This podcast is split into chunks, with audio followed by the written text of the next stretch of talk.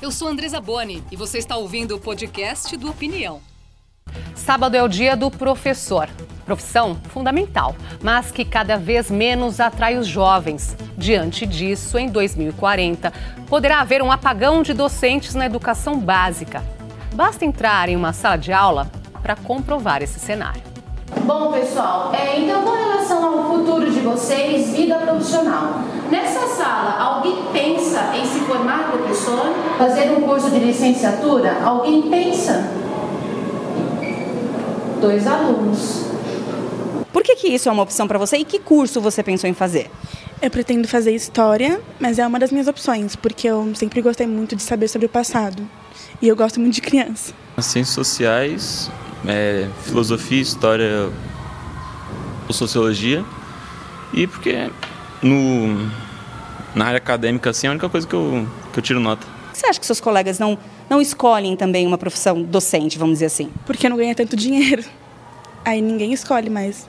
O salário que ainda não é, tem que é uma coisa que a gente tem que pensar, né, ultimamente. Então, não, não me agrada. A licenciatura eu, eu tiraria para geografia, mas não quero não.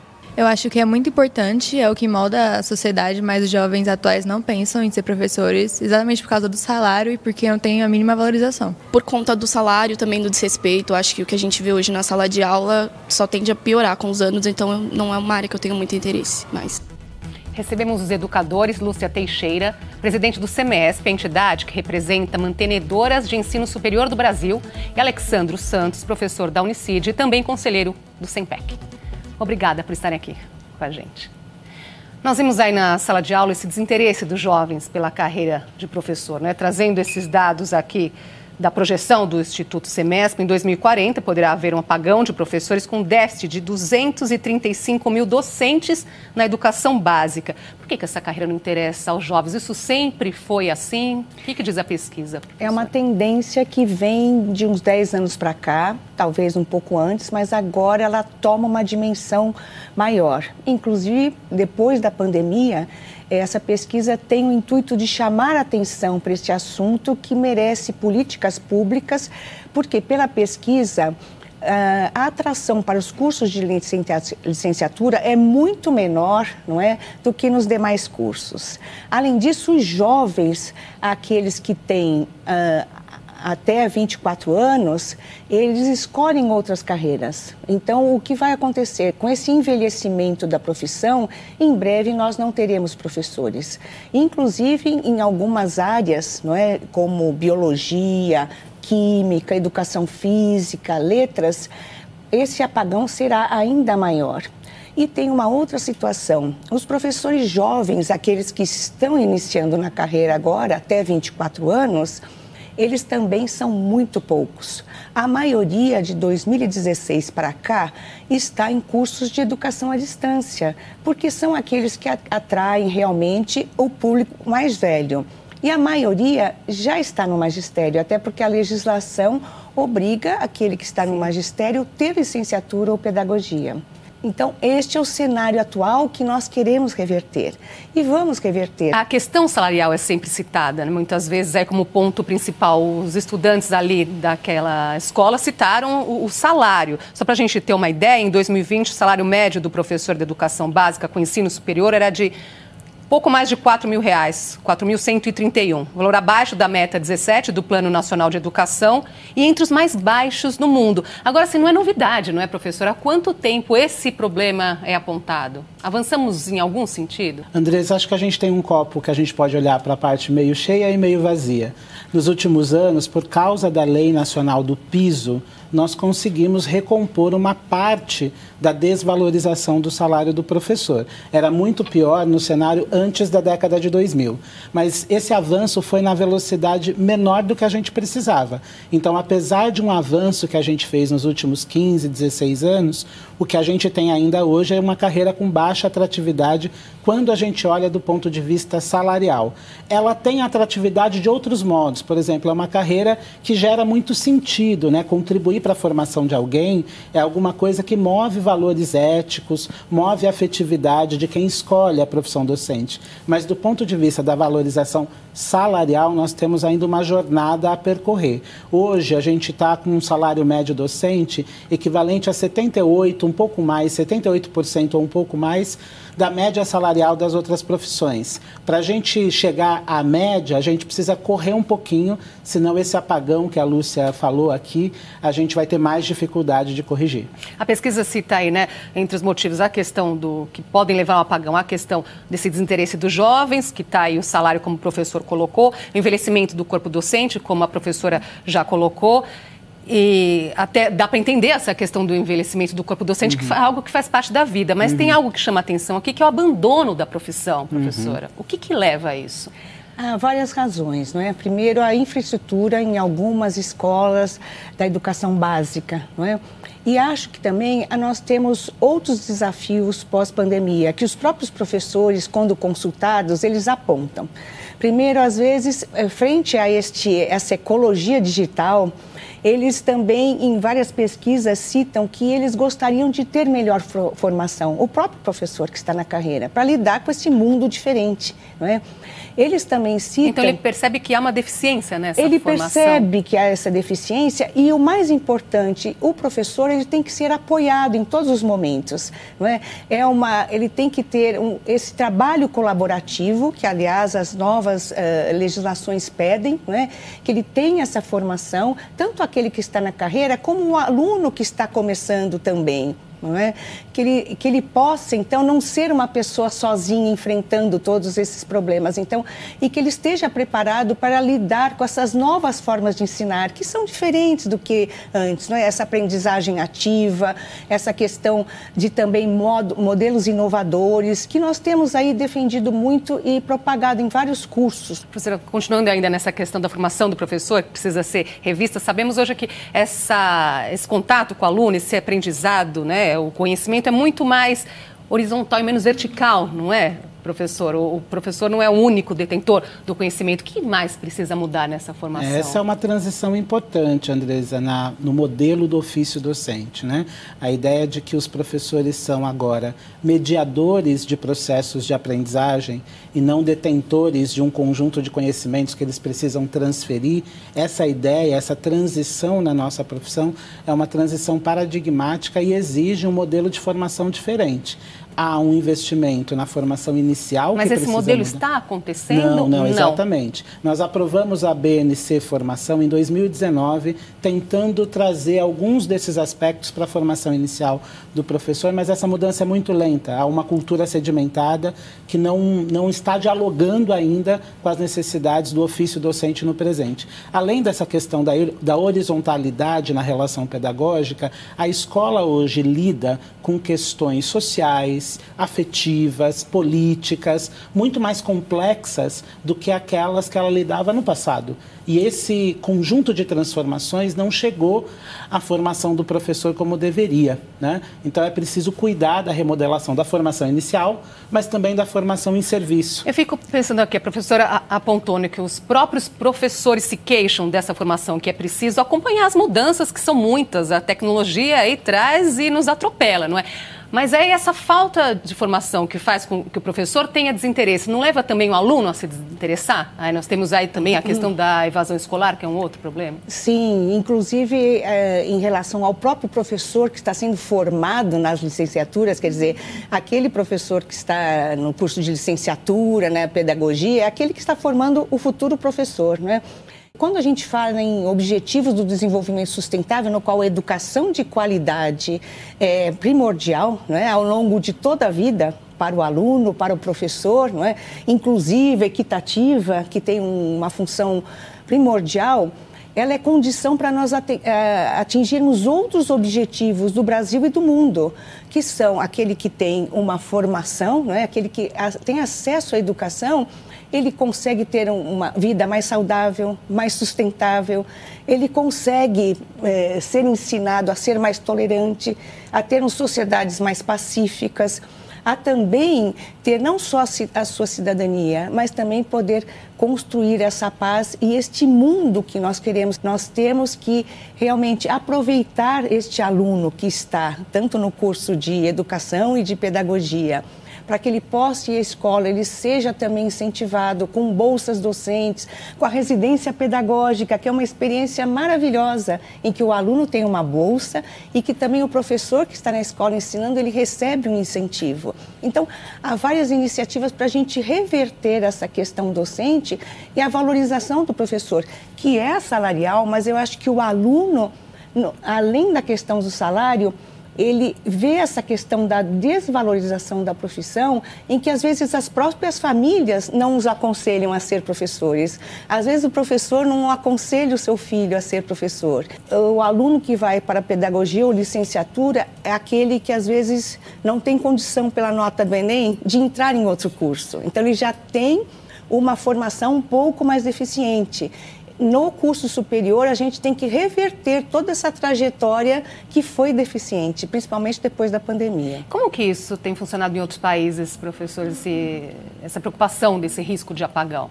Andresa, esse é um cenário mundial, tá? Mesmo países desenvolvidos, né, países mais ricos que nós, estão enfrentando um problema de recrutamento docente. Mas esses países fizeram alguma coisa que o Brasil ainda não fez. Desenharam políticas sistêmicas para garantir a continuidade da profissão e as condições de trabalho necessárias para que os jovens possam escolher essa profissão. Então, políticas sistêmicas que cuidam da valorização salarial, mas também da formação, das condições de trabalho, do reconhecimento social da profissão, né? A imagem que a sociedade tem sobre o que é ser professor. Esses países que construíram essas políticas estão conseguindo combater essa crise de recrutamento no magistério. Agora, eu queria tocar no ponto que você perguntou antes, da relação entre essa formação insuficiente do professor e os resultados de aprendizagem com os estudantes da educação básica. Se o Brasil de fato quer melhorar a aprendizagem dos alunos da educação básica, ele precisa priorizar a profissão docente. Não há como fazer educação de qualidade se o professor e a professora não são bem formados, não são valorizados, não recebem as condições de trabalho necessárias. A gente tem no ensino fundamental 2, do sexto ao nono ano do ensino fundamental, a média de alunos por professor é de 200 crianças porque eles precisam ter mais de uma turma para compor a sua jornada.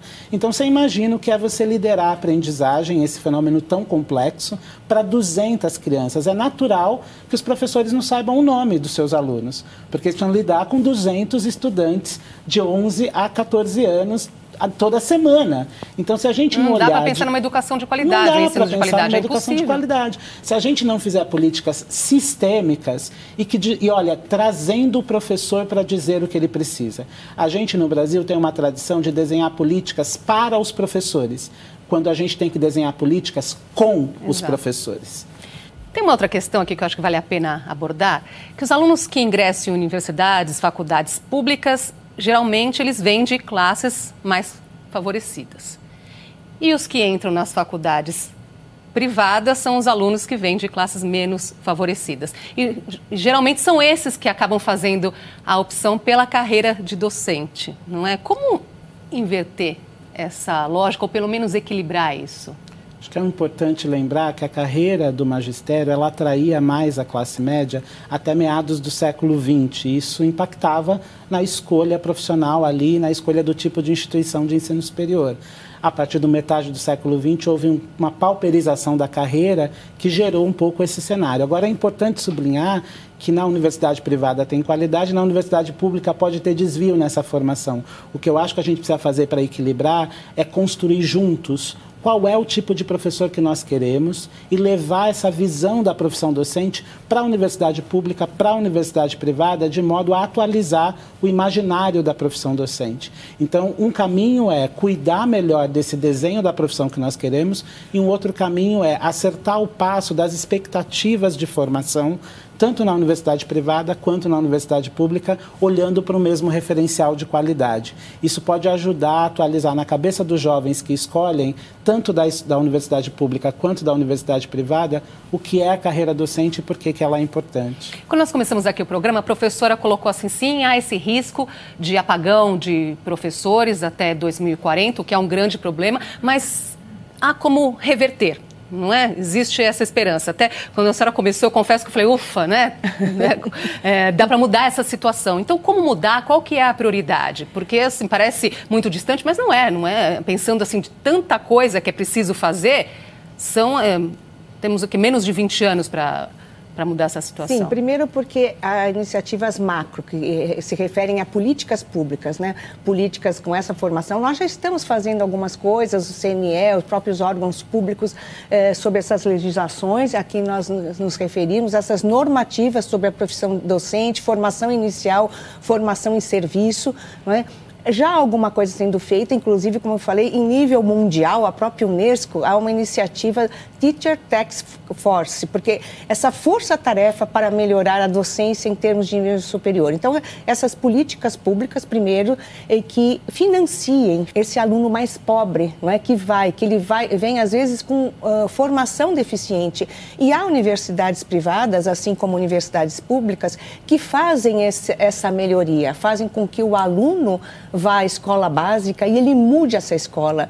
Até porque o, o nosso aluno atual, ele, ele é um contador de histórias, eles fazem tão bem os seus stories, eles fazem tão bem, uh, eles constroem essas narrativas, não é? Então, dentro da própria escola de formação, de pedagogia, de licenciatura, aproveitar isso para melhorar uh, o nível desse discente, não é? E essas iniciativas já acontecem, até as universidades vão dentro uh, das escolas básicas, incentivam incentivo à leitura, com projetos, com situações em que a gente constrói o conhecimento na prática. O professor e o aluno são protagonistas, são eles que constroem. Então, esse empoderamento do professor, que não é só do professor, é um empoderamento da escola, que a sociedade brasileira, não é, assim como o mundo, tem que fazer. Agora, professor, algum exemplo de fora que outro país esteja investindo que funcionaria aqui? Olha, um exemplo muito interessante é o exemplo do Chile, que fez uma grande transformação na carreira docente. E essa transformação nasceu a partir de um conjunto de discussões entre sindicatos, governo, o sistema universitário e a sociedade civil. Eles desenharam um marco da profissão docente, um marco que combinava ali as expectativas dos próprios professores, do país, da universidade, enfim. E a partir desse marco da carreira docente, eles desenharam quatro grandes pilares: mudar a formação inicial, mudar as condições de trabalho, mexer no estágio, que é o momento em que esse aluno que está na graduação conhece o campo de trabalho, e mexer na indução para a carreira docente. Quer dizer, o que, que a gente precisa, precisa fazer para que jovens queiram escolher a carreira docente? Um caminho importante é o que, que a gente está fazendo no ensino médio. Como é que a gente tem contado no ensino médio sobre a educação, sobre a profissão docente e sobre o que, que significa essa profissão para a sociedade como um todo. Então, o modelo chileno pode servir de inspiração, é um país aqui da América Latina é, e a gente precisa colocar a profissão docente no centro do debate público de educação para prefeitos, para governadores, para a presidência da República, todo mundo tem que ter profissão docente como eixo estruturante do pensamento para o presente e para o futuro. É, inclusive, sobre essa questão, esse exemplo do Chile, eu estava lendo a respeito né, e vi que o professor lá frequenta a escola desde o, o primeiro, o primeiro ano, ano da, né, da no caso no primeiro ano da licenciatura, ele já está dentro da escola e no estágio, né? Exatamente. E até teve uma diretora de formação de professores lá, a Paula Lozano, que ela disse uma coisa interessante, né? Fazer com que um professor só interaja com alunos depois de formado seria como pensar em um médico que tocaria um paciente, em um paciente somente no final do curso. Faz todo sentido, Faz é, todo sentido, porque o estágio ele não pode ser só no final e de observação. Né? Eu citei o caso da residência pedagógica, inclusive, e o estágio, e para isso o aluno precisa ter bolsa, porque às vezes o aluno trabalha, ele está no ensino noturno, então ele tem dificuldades também para esse estágio. Mas quando o aluno consegue interagir, como um médico, ele tem essa residência, mas desde o início do, do curso, ele consegue mudar a escola também. E ele muda o professor, porque é ele que vai mexer no laboratório, é ele que vai fazer a horta, que às vezes não há essa possibilidade, não é? Então, eles, com essa profissão que é tão importante, ele, a gente muda a escola e muda o país. Escolher ser professor hoje em dia é, sem dúvida, escolher um desafio para a vida. Nós conversamos com a Thaís Harumi, aluna do quarto ano de Pedagogia na Unesp de Rio Claro. Quando eu me formar, eu quero estar presente na sala de aula, porque para mim a sala de aula é um ambiente muito confortável, é um ambiente muito agradável e é um ambiente onde existe trocas. Eu acho que é onde a educação está mais presente, eu acho que é a base de tudo. Eu acho que o socateamento da educação, eu acho que o socateamento das universidades desanima e desvaloriza a nossa profissão, desvaloriza a gente querer continuar. É muito desanimador. Mas eu também acredito que exista, existe muita esperança nisso. Eu acho que a educação é um meio que a gente tem para conseguir mudar a nossa sociedade, para a gente conseguir ir além. Como diz a Thais, é a única saída da educação para tudo, não é? É, eu escolhi a profissão docente quando eu tinha 15 anos. Eu fiz curso normal no nível médio, né? magistério chamava a época. E eu não me arrependo de maneira alguma. Por que não? Porque esta é a profissão que me deu régua e compasso, me deu um lugar no mundo, me fez entender um sentido para a minha vida e me conectou às transformações que eu quero ver na sociedade pela docência eu consigo pôr a mão na massa para construir o mundo que eu desejo, para imaginar uma outra realidade menos cruel, menos dura e para transformar a vida de crianças como eu, que era uma criança que vivia no extremo leste de São Paulo, numa família pobre e que pela educação conseguiu enxergar o mundo a partir de outra perspectiva. Isso tem a ver com a natureza central do nosso ofício, abrir horizontes para que as crianças, adolescentes e jovens possam imaginar suas vidas de, da forma que desejarem e sonhar e realizar seus sonhos. Por isso que eu não largo essa profissão e por isso que ela faz tanto sentido para mim. Nós queria emocionar, a gente conseguiu, é... professor. Puxa! E se a gente quer transformar, a gente sabe o, o quanto cala na vida de cada criança, de cada jovem, de cada professor. Todos nós lembramos de um professor importante que mudou a nossa vida e que também até hoje é, é, esse é o, é o, único caminho. Embora haja uma série de outras situações da escola, os alunos de qualquer nível de ensino falam que o relacionamento com o professor, a convivência com ele, fez com que ele pudesse se transformar. E não é só o aluno, porque ele muda a sua família, ele muda a sociedade, ele muda o seu bairro, né? ele, ele muda a forma de muitos verem a vida. Uh, eu exerci muitas, muitas funções na escola, né? Eu venho de uma família de educadores, de uma escola primária que, que começou em 61 e a minha experiência como auxiliar de classe, ainda menina, me fez admirar muito essa profissão. É, eu, eu posso ter, depois fui para a gestão e muitas outras áreas, mas a figura do professor é aquela que marca, que marca vidas. E eu acho que ele tem que ser não só valorizado, como tem, também reconhecido em todos os aspectos, nas condições objetivas de trabalho e também pelo que ele representa, não só agora, como para o Brasil.